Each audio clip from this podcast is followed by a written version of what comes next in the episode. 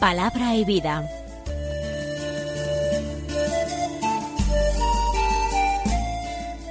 Con el padre Manuel Horta, desde Sevilla.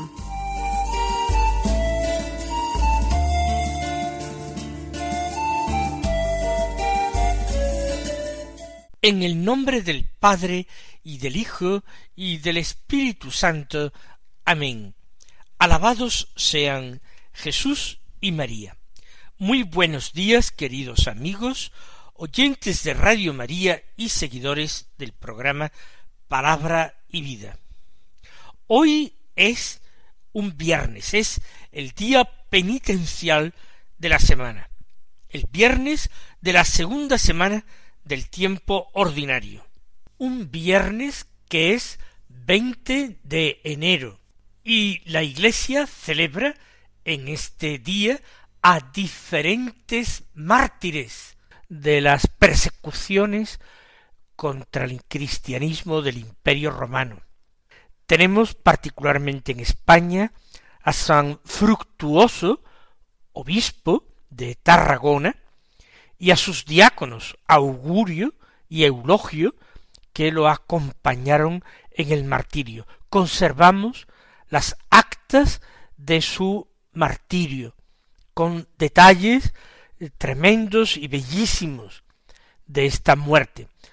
Ellos fueron martirizados el año doscientos cincuenta y nueve, y el obispo fructuoso, antes de morir, sus últimas palabras fueron no ha de faltar pastor, ni puede fallar la caridad y la promesa del Señor, ni ahora ni en el futuro. Lo que estáis viendo es sólo el sufrimiento de un momento. También la Iglesia celebra la memoria del Papa mártir San Fabián y también de San Sebastián, que tiene muchísimos patronazgos y una amplia devoción popular en todas partes, en España y en otros países. Vamos a escuchar el Evangelio que se proclama en la misa. Seguimos con la lectura continuada de San Marcos. Del capítulo tres leemos los versículos trece al diecinueve que dicen así En aquel tiempo Jesús subió al monte, llamó a los que quiso, y se fueron con él, e instituyó doce para que estuvieran con él y para enviarlos a predicar, y que tuvieran autoridad para expulsar a los demonios. Simón, a quien puso el nombre de Pedro, Santiago, el de Zebedeo, y Juan, el hermano de Santiago, a quienes puso el nombre de Boanerges, es decir, los hijos del trueno. Andrés, Felipe, Bartolomé, Mateo, Tomás, Santiago el de Alfeo, Tadeo, Simón el de Caná y Judas Iscariote el que lo entregó. Es un evangelio corto y bien conocido cuyo centro es la institución de los doce, del grupo de los doce. San Marcos narra esto de una forma un poquito impersonal, no da muchos detalles pintorescos, contrariamente a su costumbre. No se trata de algo de lo que él tenga un testimonio de primera mano, un testimonio de alguien que ha visto, que ha presenciado aquel acontecimiento. Dice que tiene lugar en un monte, pero no dice en qué monte. ¿Dónde sería? Pues es en Galilea, eso es seguro, y se trata de las cercanías del lago de Genesaret o mar de Tiberíades. Se trata de eh, alguna elevación del terreno, una pequeña zona montañosa de no mucha altura en las cercanías del lago. Se trata de un terreno no muy complicado, muy escarpado, porque a Jesús también al monte lo siguen muchedumbres y de entre los que le siguen él escoge a doce. Sube al monte y va a realizar una acción de fuerte carga simbólica. Así como el pueblo elegido de Dios, el pueblo de Israel, tenía en su estructura la composición de doce tribus que estaban coaligadas, federadas, desde tiempos de los jueces, ese pueblo cuyas tribus se consideraban que eran hermanas y que descendían de hermanos, hijos del patriarca Jacob. Esto creaba esta idea de hermandad, de fraternidad entre todos los miembros del pueblo que tenían un antepasado común. Jacob, el hijo de José, el nieto de Abraham. Pues bien, el nuevo pueblo de Dios, ese pueblo que habían anunciado los profetas para los tiempos escatológicos, ese tiempo final, ese tiempo en que Dios cumpliría sus promesas de salvación, vería nacer un nuevo pueblo, un nuevo pueblo purificado y elegido. Se hace ver la continuidad entre el antiguo pueblo de Dios y el nuevo pueblo de Dios. Todos los miembros, los cabezas de ese nuevo pueblo de Dios son israelitas, miembros del primer, del antiguo pueblo de Dios, porque Dios no se ha retractado de sus promesas, porque Dios sigue siendo fiel. Por eso los patriarcas de este nuevo pueblo de Dios son todos miembros del antiguo pueblo de Israel. Y son doce. Se escoge el mismo número de plenitud para um, poner más de manifiesto las similitudes, establecer un más claro paralelismo. Llamó a los que quiso. En el relato de San Marcos es la voluntad de Jesús la única que tiene parte para formar este grupo reducido y cercano de discípulos. Discípulos mucho más comprometidos que aquellos que sólo seguían a Jesús por curiosidad o por interés, como ya decíamos ayer y también en otros días. Llamó a los que quiso, y aunque Marcos no lo diga, sabemos que el Señor ha discernido. San Lucas nos cuenta que el Señor había pasado toda la noche en oración. ¿Y esto qué quiere decir? Que no es solamente su decisión, sino que el Señor quiere conocer la voluntad del Padre para ponerla en práctica, y que en su oración nocturna ha discernido que son esos doce los que el Padre le entrega a él, al Hijo amado, como compañeros, para que los instruyera, para que fueran sus testigos y enviarlos un día a predicar. Él llamó a los que quiso y se fueron con él. Los apóstoles tienen que cortar inmediatamente todos los vínculos familiares, toda relación con el antiguo trabajo que desempeñaban con su vieja profesión, porque ahora tienen que emplearse a fondo en una nueva profesión, la de ser pescadores de hombres. Tenían que irse con Jesús y dejar a un lado todo, cualquier vinculación familiar, profesional, social, para entregarse en cuerpo y alma a la causa de Jesucristo, que era la causa del reino, la causa del Evangelio, la causa de Dios. Instituyó a doce para que estuvieran con él y para enviarlos a predicar. ¿De qué forma tan sencilla, tan breve, pero al mismo tiempo tan precisa, San Marcos nos da una definición del apóstol. El apóstol fundamentalmente tiene esa doble misión que acabamos de escuchar. En primer lugar, estar con Jesús. El Señor necesita compañía, necesita sus ayudantes. En primer lugar, para que fueran sus testigos, para que de todo lo que él decía y hacía hubiera quien diera testimonio, testimonio de primera mano, fehaciente, auténtico. Pero también los apóstoles van a tener que impregnarse de la doctrina de Jesús, comprenderla mejor que nadie. Ellos, viviendo cerca, tendrán derecho a plantearle preguntas, a pedirle la solución de dificultades que otros discípulos no podían plantear, no podían tener. Pero además ellos tienen que ayudarle incluso materialmente en su misión.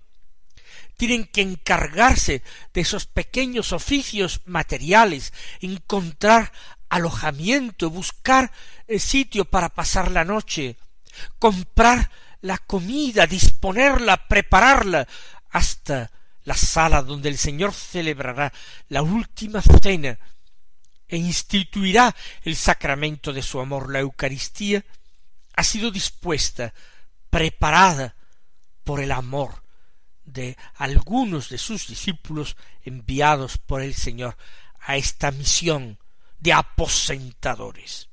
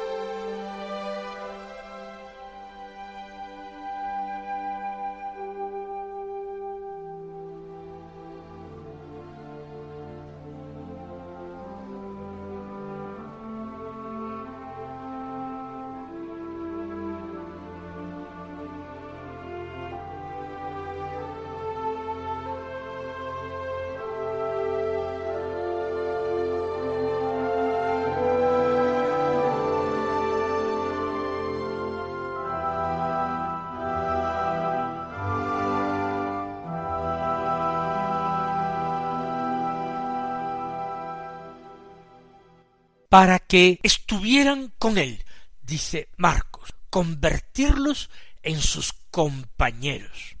Y segunda misión, enviarlos a predicar.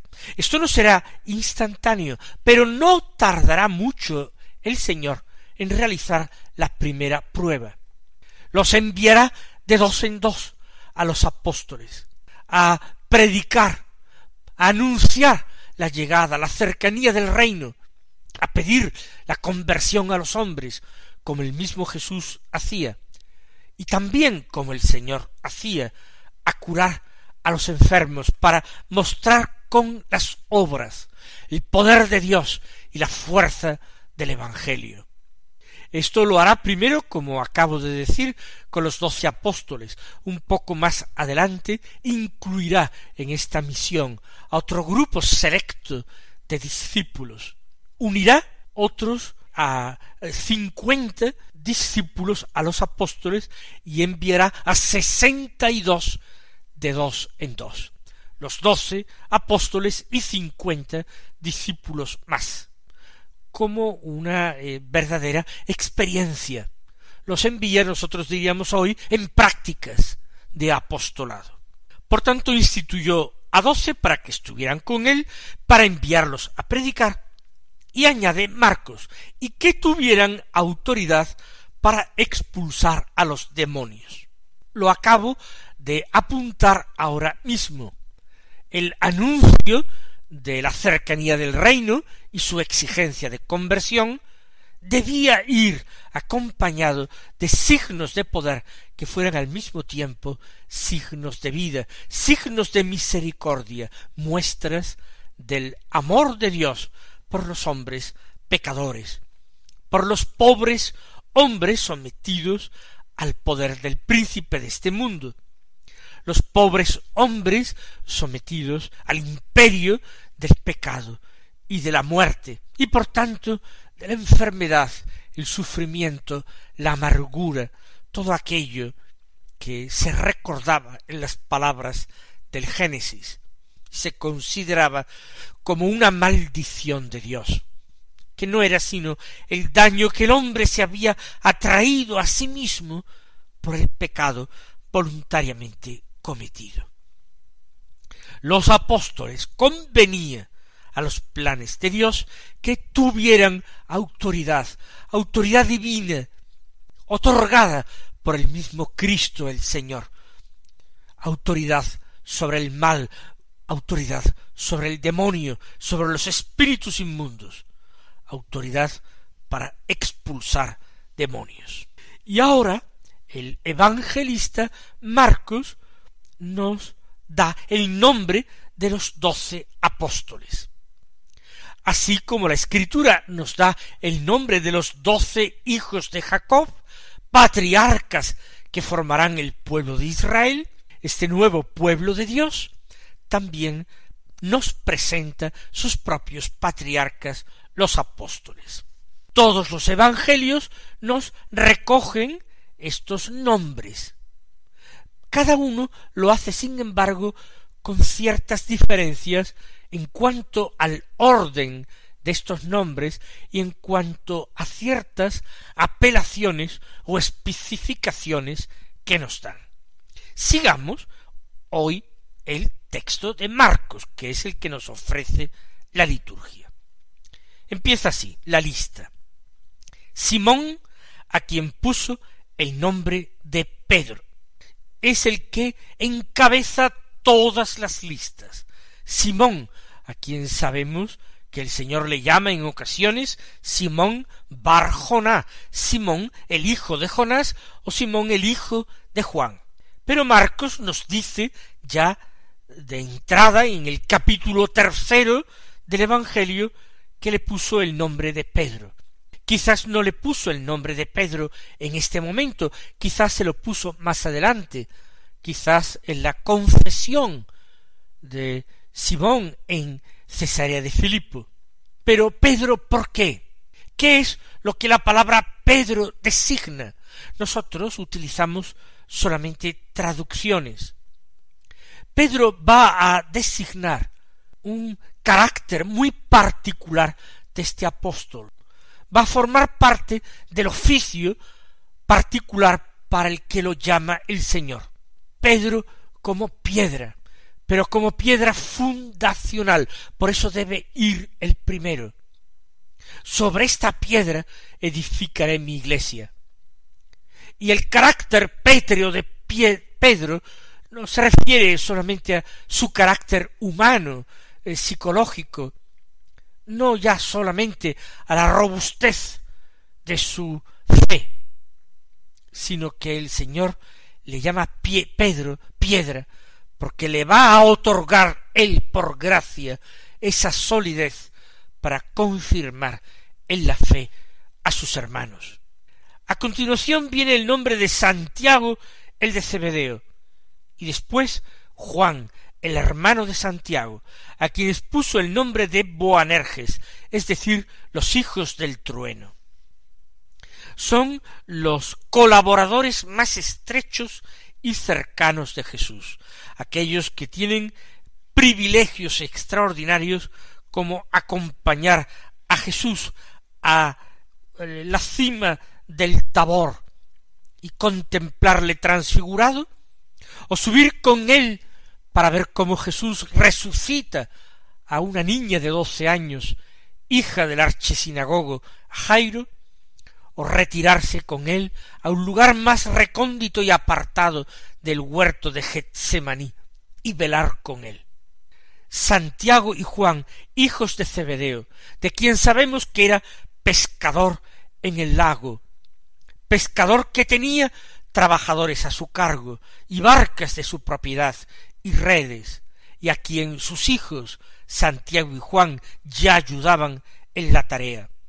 El nombre, el sobrenombre de Boanerges, de hijos del trueno. No sabemos exactamente por qué se los puso el Señor, pero nos imaginemos que por su carácter fogoso, no en vano Santiago y Juan son los que acudieron a Jesús diciendo si les permitía mandar que bajara un rayo del cielo que consumiera a aquellos samaritanos descorteses que no habían ofrecido alojamiento a Jesús.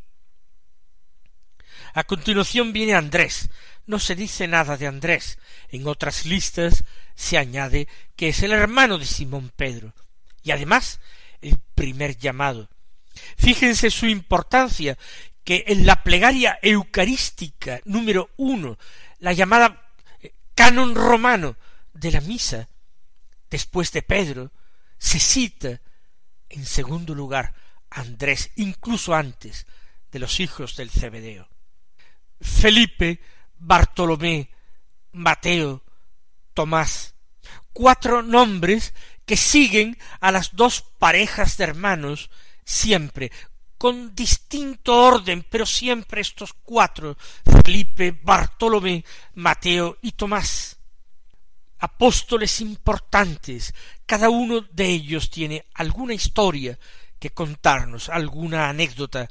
Mateo, además, evangelista. Y después vienen Santiago, el de Alfeo, para distinguirlo del de Cebedeo, Tadeo, a quien Marcos no llama Judas, para que no haya confusión desagradable alguna, Simón el de Caná y Judas Iscariote, el que lo entregó. Hay varias teorías de qué significa Iscariote, el hombre de Iscariot, pero es un lugar que no está en absoluto determinado, eso de Iscariot. ¿Dónde es? No se sabe. Algunos hacen derivar, y yo lo creo, Iscariote de la palabra latina sicarius. Sicarius sería la traducción al latín de celota, ese grupo violento que se oponía ferozmente a los invasores romanos. Iscariot sería la traducción fonética al arameo, que es lengua semítica, de ese sicarius, sicariot, iscariote. Mis queridos hermanos, que el Señor os colme de bendiciones el día de hoy, y hasta mañana si Dios quiere.